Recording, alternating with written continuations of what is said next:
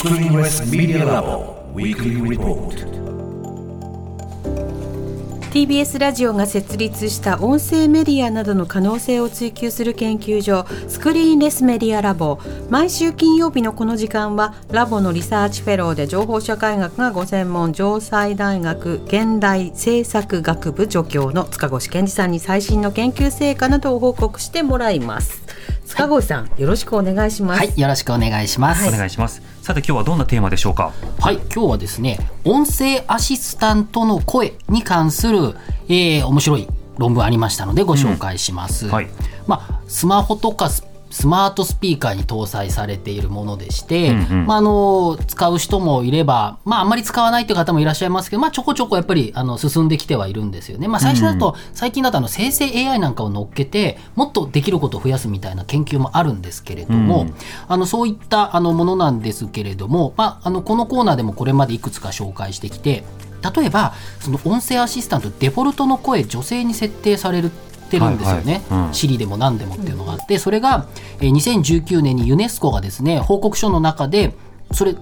いつも女の人に声に設定されるのは性差別助長するんじゃないかなんて報告書を出して話題になったこともありまして、うん、サポート役だというふうにね固定さまあ、せるってそういうことですね、うん。AI イコールそういうなんか助けてくれるイコール女の人みたいなのがそうですね。ステレオタイプだみたいなことで、えーそれに対してだったらっていうことでジェンダーレスな声を作ろうみたいな、うん。こうアーティストの方とかが作ったなんてことを一回紹介したこともあるんですけれども、まあ、音声音声アシスタントやっぱ課題も結構あるかなというところなんですけれどもそういう課題の一方でじゃあ実際ユーザーの人はどんな音声にまあ惹かれるのかっていうことも大事かなというふうに思うわけですよね。うん。はいはい。でそんな中でですね、えーアメリカのニュージャージー工科大学とペンシルベニア州立大学の研究チーム、えー去年の8月に発表した論文だとですね、うん。えーユーザーが好む声は自分の性格に似た声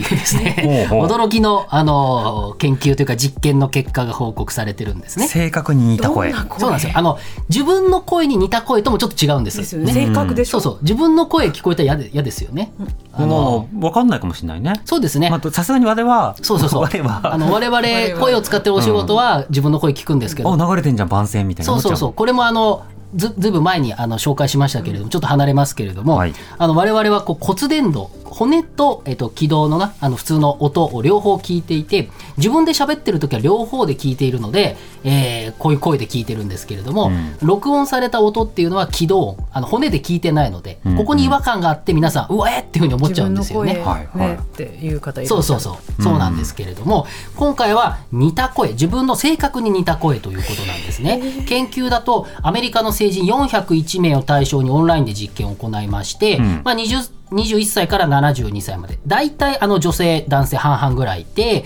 まあ、あの割合で言うとあ白人の方8割ぐらいで多いんですけれども、あとはアフリカ系アメリカ人10%とか、ヒスパニックアジア系っていうのは続いているんですね。でこれ研究によるとですね研究者によりますと一般的に人は外交的な声これ大きい声で、まあ、速くて、えー低い声っていうのを好むというふうにされているんですね一般的に。一般的に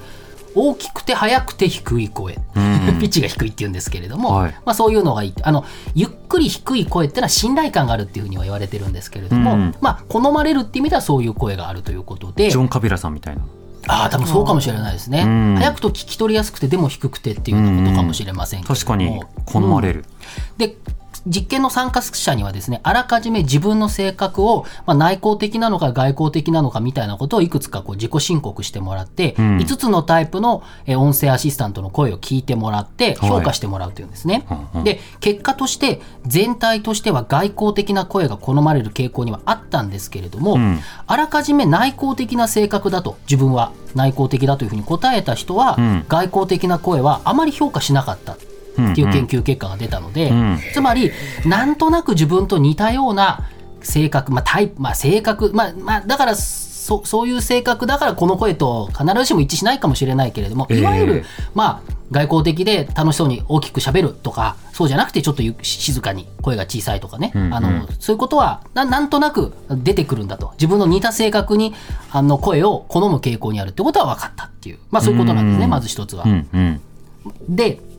その上でですね、はい。実験もうちょっと面白くてもう一つ実験当時2021年の夏なんですけれどもコロナが流行っていた、まあ、デルタ株とかが流行っていたんですけれども、うん。これ音声アシスタントが話す内容を聞いてもらってどういうふうに参加者が感じたかっていうことについて聞いたんですね。はいはい。面白いことにですね、えー401人の、えっと、対象者のうち108人27%ぐらいはワクチン未接種だったんですけれどもあ当時ね。はい、うん。当時でその自分の性格に似たアシスタントの声聞いたらその未接種者未接種者のうちの38%はですねいやワクチン打とうかなっていうふうに検討するっていうふうに考えを変えたっていう研究結果も出ているんですね。はいはい。でこれはなかなか難しいあの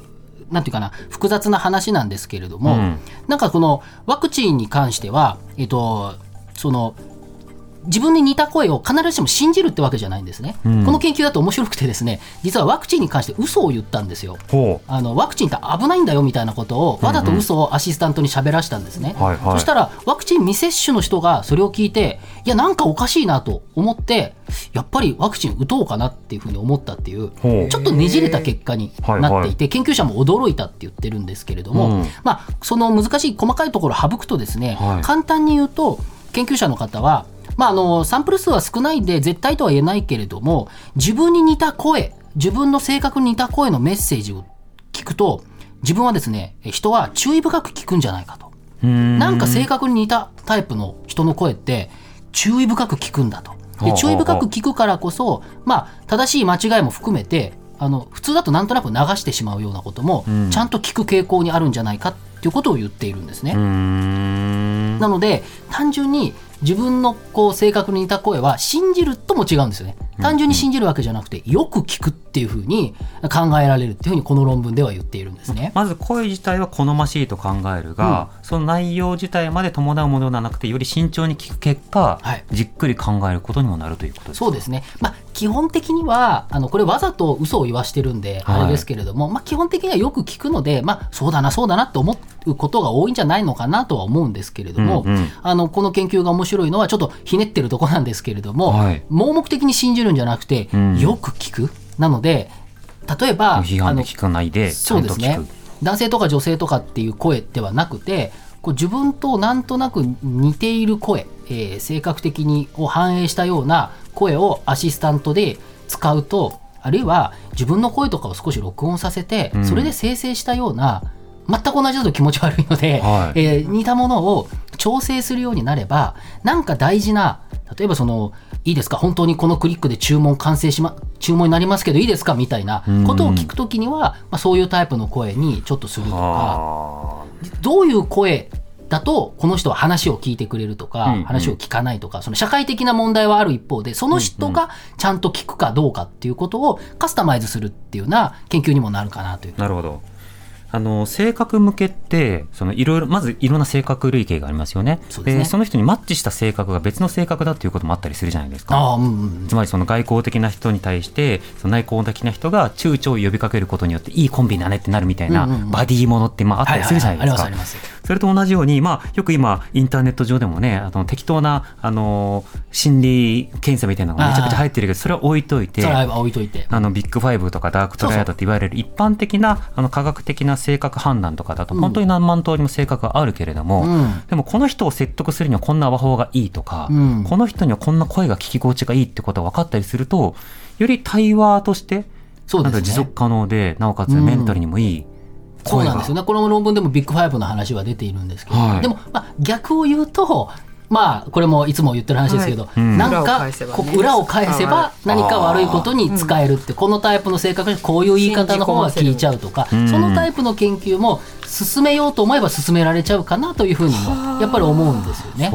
ただやっぱどういう音を聞かすとその人が反応するかを個人個人カスタマイズできるしできちゃう、うん。まあ、そういうあのことなのかなというふうに思っていただけるとこの研究あの捉えるといいんじゃないのかなというふうに思いますね。なるほど、うん。AI がそこまで研究として進んでいった時に、まあ、これがサービスの側に行くのか、まあ、作詞の側に行くのか、そうですね。いつもの疑問に戻るわけですね。そうなんですね。はい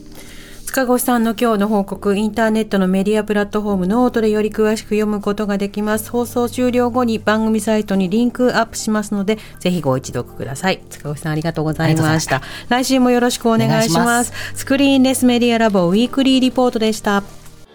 荻上チキ